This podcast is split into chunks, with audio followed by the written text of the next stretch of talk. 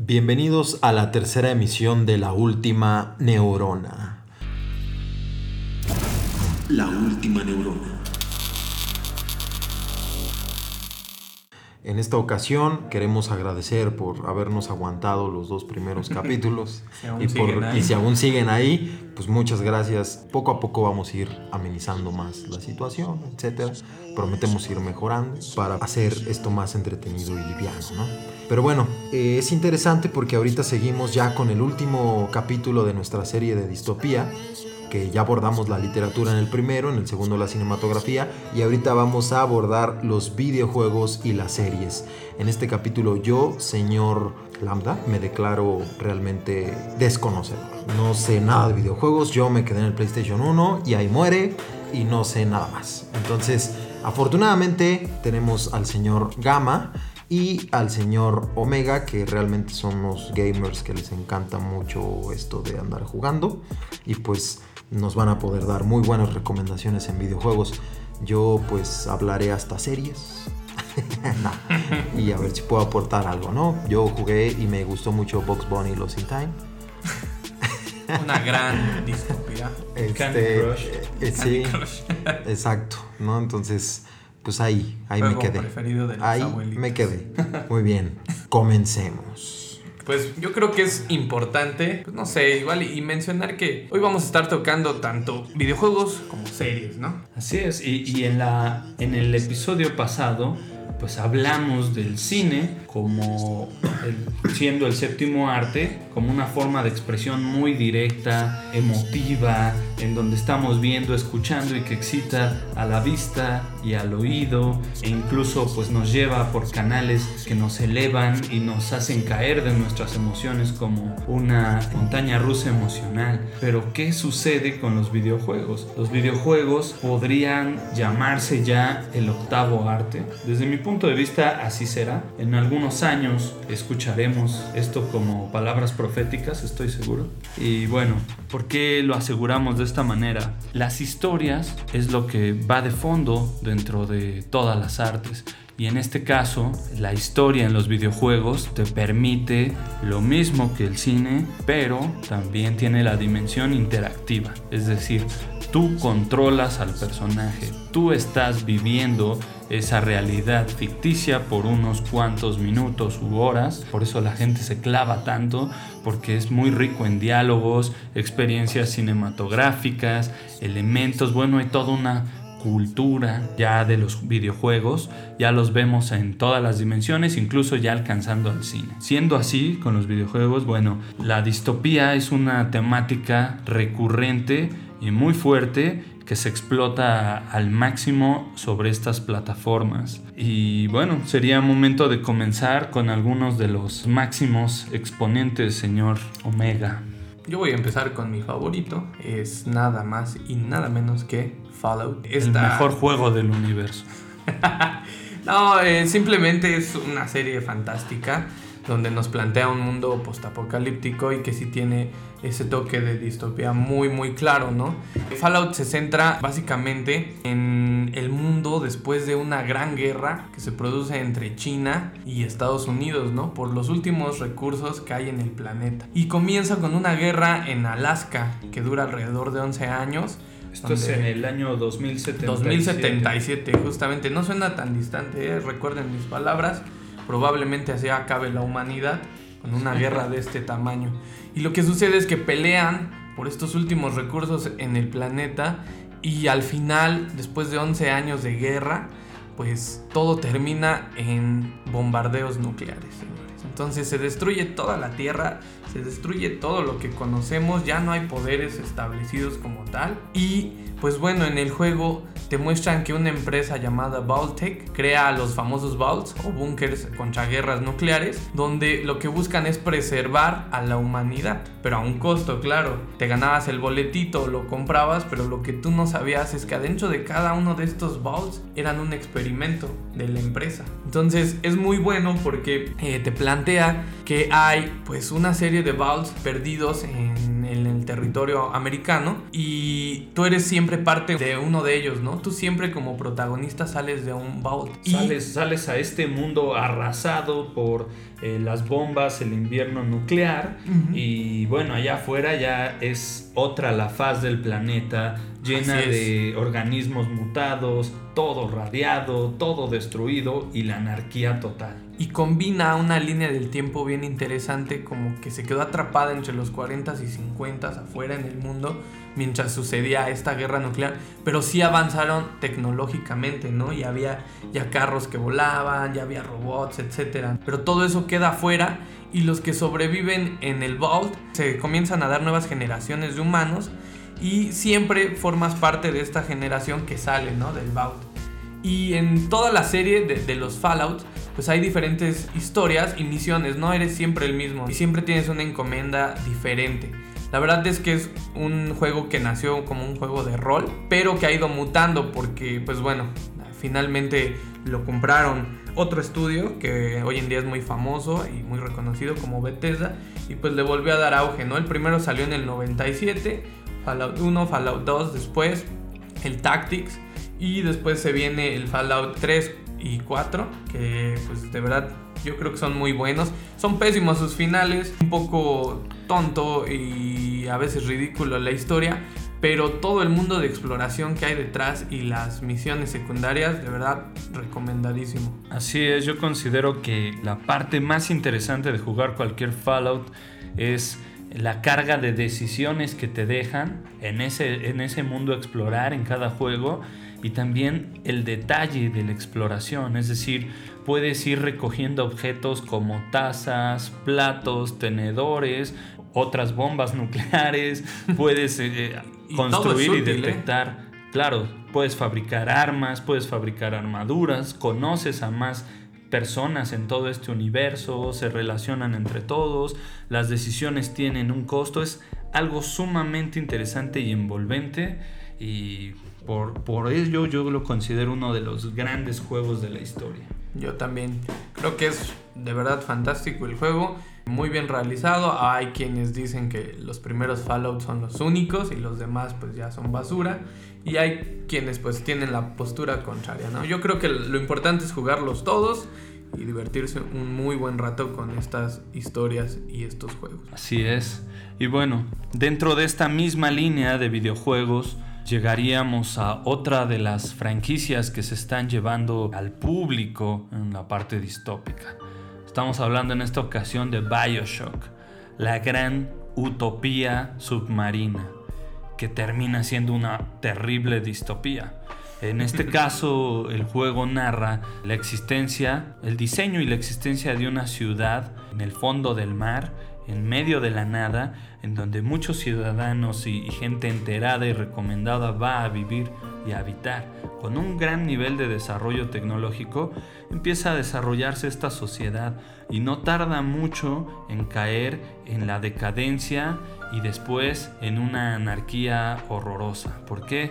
Porque pues allá abajo se experimentaba a un nivel muy avanzado con la genética y finalmente logran descubrir nuevas técnicas De de, modificación. de ¿no? modificación genética. Así es, con una sustancia llamada Adam que permite prácticamente volver la carne en masilla y volver a esculpir cualquier cuerpo humano. Pero no solamente ese nivel, sino también las capacidades genéticas de los hombres, incluidas la telequinesis, la piroquinesis, la capacidad de soltar grandes cargas eléctricas de las manos como si fuéramos Jedi o Sith. Y bueno, es algo muy interesante porque la sociedad empieza a utilizarlas, se pierde todo control allá abajo y todos caen en la locura y en una locura de modificarse. Es una serie de ya tres juegos y bueno, los protagonistas se ven perdidos en la gran ciudad de Rapture, así se llama, esta ciudad en, eh, submarina.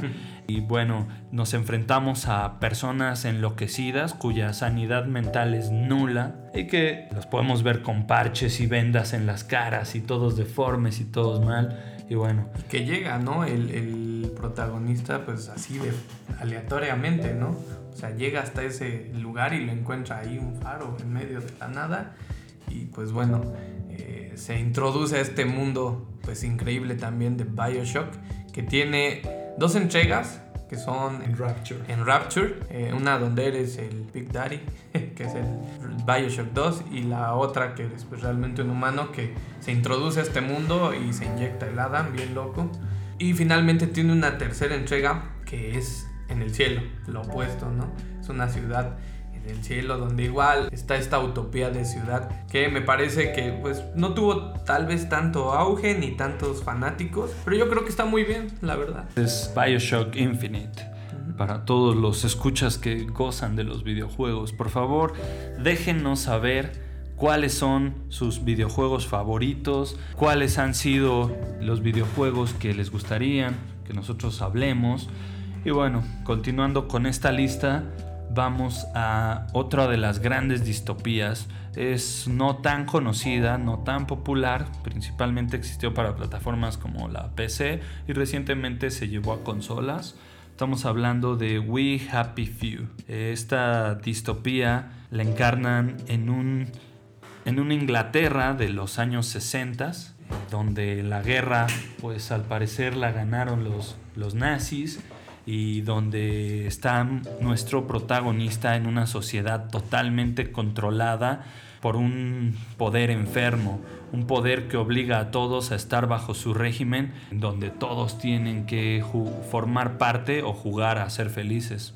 No importa cómo te sientas, finalmente tienes que enrolarte en los puestos que te dan en esa sociedad y todos usan cierto tipo de máscaras donde aparentan también esta felicidad. Y bueno, nos vamos dando cuenta en el desarrollo del juego que todos acaban muy enfermitos de su cabeza, están muy locos.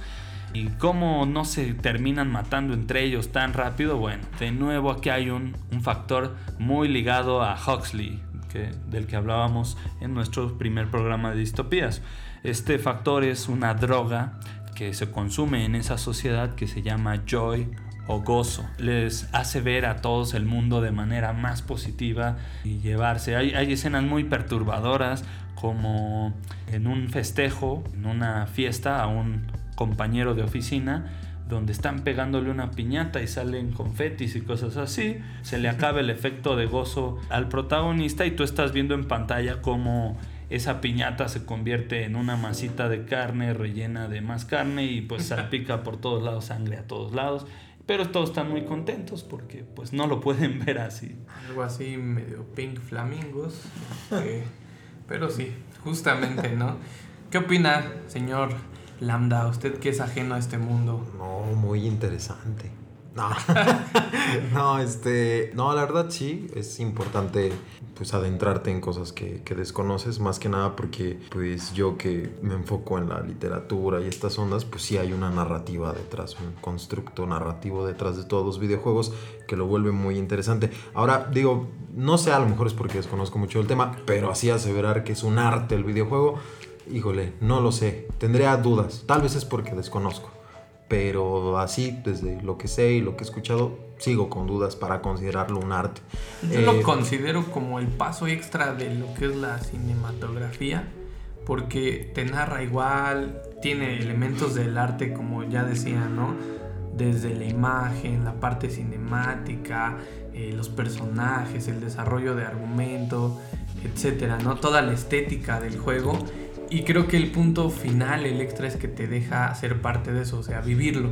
Tú, tú Sí, defines en el una- ritmo. Sí, en una virtualidad, pero yo creo que eh, por eso es interesante, ¿no? Porque te sumerges y te da esa sensación de estar tú dentro de ese mundo. Y ese es su correcto. valor, yo creo. Sí, es súper interesante, creo.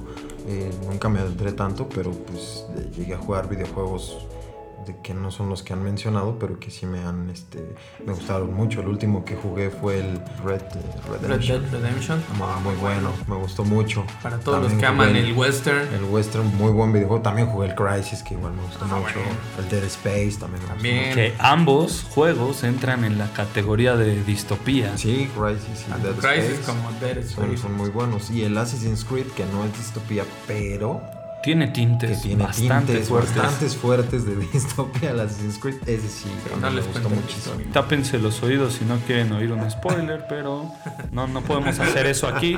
Simplemente les podemos decir que Assassin's Creed en su trama, quienes ya van más avanzados, es decir, del 2 en adelante, pues es una gran eh, sorpresa la que se llevan y que nada tiene que ver el desarrollo del 2 y los posteriores con el primero, que parece que solo eres un asesino en la Edad Media, en el tiempo de cruzadas principalmente. Entonces, bueno, muy interesante. Para continuar nuestra lista, Y para que ya hable el señor Lambda, porque si no se nos va a morir aquí Sí, de aburrimiento. este- pues vamos a mencionar rápidamente unos de los títulos y juegos que creemos que valen la pena como distopías para adentrarnos a las series. empezaríamos con Wolfenstein. Pasaría es si los nazis ganan, ¿no? La guerra. Prácticamente, los nazis ganaron la guerra. Philip K. Dick, ¿no? Ajá. Así es. Y el mundo está bajo su control y hay que volver a matarlos. Suena una misión para Bruce Willis o alguien así. Eh, Cyberpunk 2077 todavía no se estrena, se espera mucho del juego. Nace de un juego de rol, de mesa, que tiene mucha fama, de hecho, muchos adeptos ahí que de verdad lo aman y que yo creo que este va a romper pues todo lo que conocemos, ¿no? Viene después algo muy parecido que es Detroit Become Human, igual androides, inteligencias artificiales, tomas de decisiones. Muy interesante porque aquí la parte interactiva tiene árboles de decisión muy diferentes, es decir, tienes una gran cantidad de finales posibles, juegas con muchos personajes y la historia central es los robots desarrollan conciencia, tú los controlas y tú decides si se liberan Sí. o no. Muy interesante. y cómo se liberan. Metro eh, 2033, que ya decíamos es también un libro, y pues bueno, es de salir igual de un mundo postapocalíptico, de ciudades subterráneas que se desarrollan en Rusia y que bueno, salen al mundo después igual del, muy parecido a Fallout, ¿no? Del invierno nuclear y pues bueno, te enfrentas a todo lo nuevo que hay en La superficie. superficie. Después tenemos eh, Far Cry 5. Far Cry 5, para quien ya lo jugó, a- o cualquier fal- Far Cry, bueno, en ese sentido hablan de un pueblillo que se vuelve la referencia del mundo porque desarrollan una secta que se basa en una droga para dominar a las personas sufrir. algo así. Y bueno, finalmente terminan haciendo aseveraciones proféticas y el mundo llega a una anarquía total. Es muy interesante el juego. Después tenemos Half-Life, uno de los grandes clásicos con una invasión extraterrestre que impone un nuevo orden en el mundo. Borderlands, otro de los grandes clásicos donde estamos viendo prácticamente una sociedad espacial donde puedes revivir por unos cuantos pesos y entonces pues la gente se puede matar sin eh, mayor problema y pues todos empiezan a enfermar y hay muchas consecuencias. Después vemos Horizon Zero Dawn, que es una gran historia que tendremos más tiempo de contarla en otro programa. Resident Evil podrían decirse que tiene tintes donde cae de una sociedad, de una gran empresa llamada Umbrella, que controla todo en el mundo y luego nos lleva a un apocalipsis zombie. Tenemos a Last of Us, muy parecido en un apocalipsis zombie. Halo, que puede ser de los favoritos de, todos, una invasión extraterrestre que obliga a la humanidad a salir al espacio a cazar y, y descubrir los secretos de los grandes aros y estructuras espaciales en donde habitan. Y después Doom, que es otro de los clásicos, donde hay una invasión de seres interdimensionales Demonios. a la realidad por un portal que se abre y ahora hay que luchar contra ellos. Después de esta explicación de videojuegos, nos faltan las series. Parece que este programa va a durar tal vez 10 minutos más. Eh, dice señorita. Oh, ¿Qué Alfa opinas, que no. señorita Alfa, que no? ¿Se quedan con las series? Si Muy nuestro bien. argumento de las series se va a quedar el público. Muy ¿Ya rápido. vieron? Como si es este policía del pensamiento. Yo creo que las tienen muy o sea, las tenemos muy vigentes. Algunas son demasiado recientes. Creo que vale la pena eh, mencionarlas. Dice la, ah, la señorita Ya se Alfa. enojó. Se enojó, hizo berrinche. Dice que la edición es mucha. Va a ser rápido. Échenselas. Ya dijo, Ya échenselas. Excelente. Échenselas. ¿Ya escucharon? Échenselas. Entonces, venga. Venga. Señor Lambda, hable por favor. Esto está ya como un cementerio de su lado. Cuéntenos qué series son distópicas y valen la pena ver. Bueno, pues la reciente, ¿no? Que ha venido de más a menos, por desgracia. Sí, la última temporada, como si no quieren morir gobierno. de cáncer visual. no vean la última temporada de Black Mirror, por favor. Si ya la vieron, pues ya ni modo, ¿no? Ya saben de lo que les estoy hablando. Pero las primeras temporadas eran bastante, bastante interesantes, ¿no? Y comenzaron fuertísimo, ¿no? El primer capítulo es brutal. Sí, el cerdo, ¿no? Puso de cabeza a muchos en, en la industria, ¿no? O sea, Yo creo que fue la estrategia máxima hacer de ese el primer capítulo.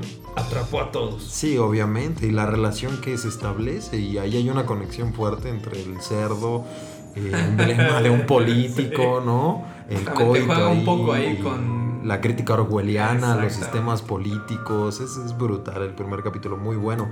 A, a mí me gustaría solamente eh, hablar a los escuchas que no conocen Black Mirror. Hace alusión, y seguro algunos que lo conocen no lo saben, hace alusión a ustedes saquen su celular en este momento de sus bolsos, véanlo sin prenderlo y ¿qué es lo que ven? Un espejo negro. Ese es el Black Mirror. Un yo viendo una pantalla. Entonces, el- la trama central de esta serie es escenarios distópicos ligados a la tecnología. Algo que al parecer es un progreso y algo bueno que nos lleva a escenarios muy complicados para la humanidad donde nos perdemos. Y muy importante resaltar, cada capítulo es independiente de los otros capítulos.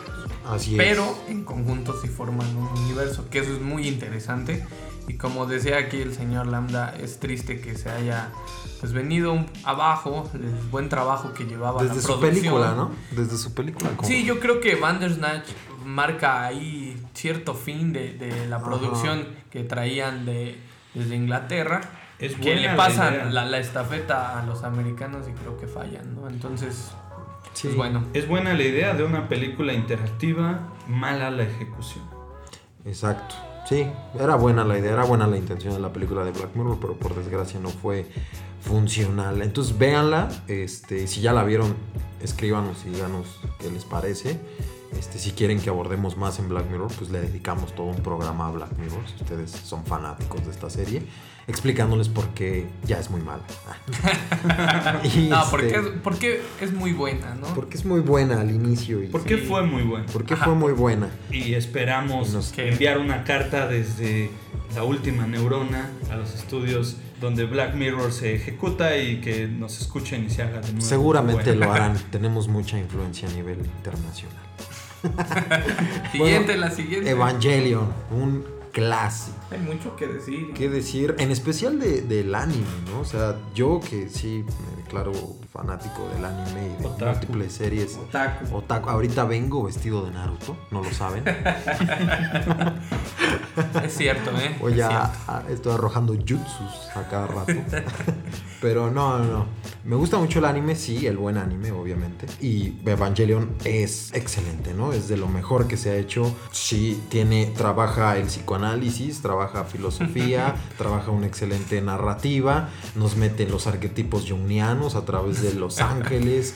Bueno, qué decir, nos Y la- mon- una filosofía de control también que hay ahí. Y todos los dibujos están fantásticos. Sí. Aparte. Sí, Los sí. personajes, es muy interesante que sean niños que controlan grandes máquinas o robots, pero que a la vez tienen un componente orgánico, ¿no? Y que son como grandes titanes con una coraza a los que se enlazan estos niños para pelear contra otros, pues una invasión de ángeles, que así se Ángeles. les llama, y que tienen que ver con una historia de tintes bíblicos, la ciencia ficción, muy, muy, muy interesante. Sí, yo no sé qué, estos qué les pasa a estos amiguillos allá en Japón. Tienen ideas muy Enseñaron lo que es hacer. enfermas. Desde Akira ya vemos que tienen ideas. Bueno, yo, yo podría pensar que...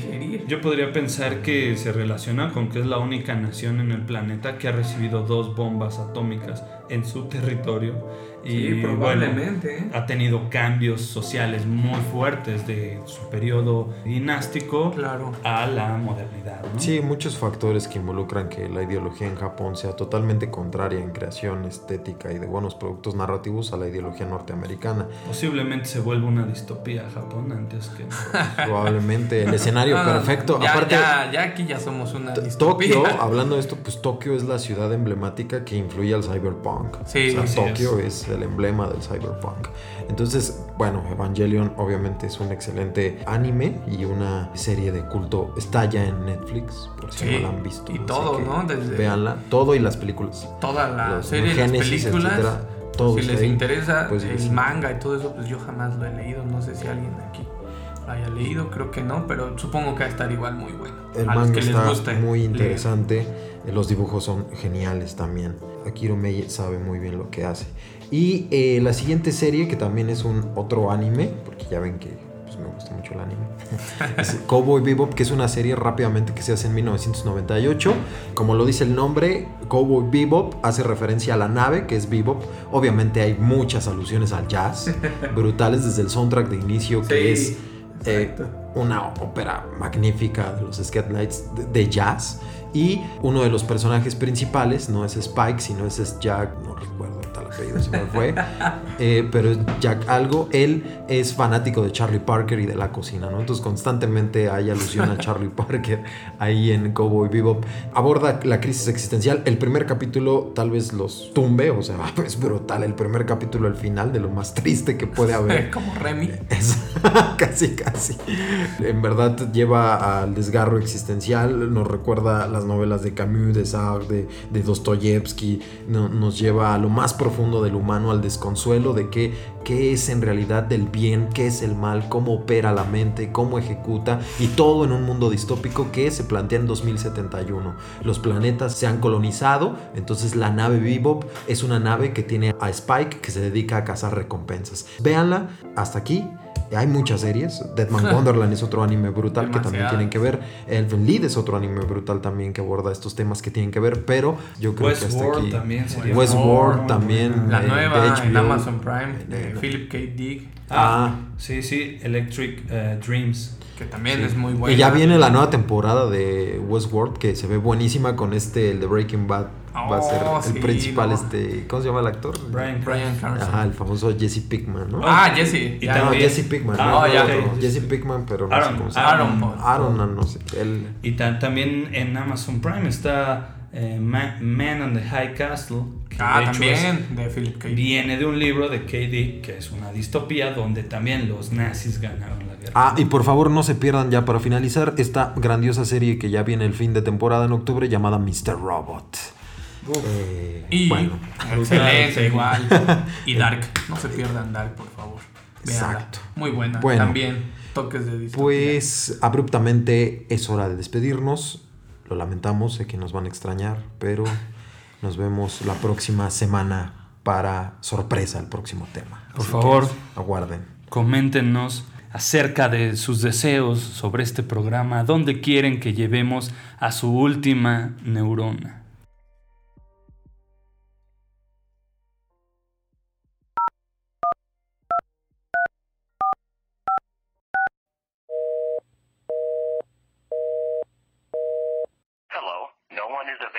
Take your call. Please leave a message after the tone.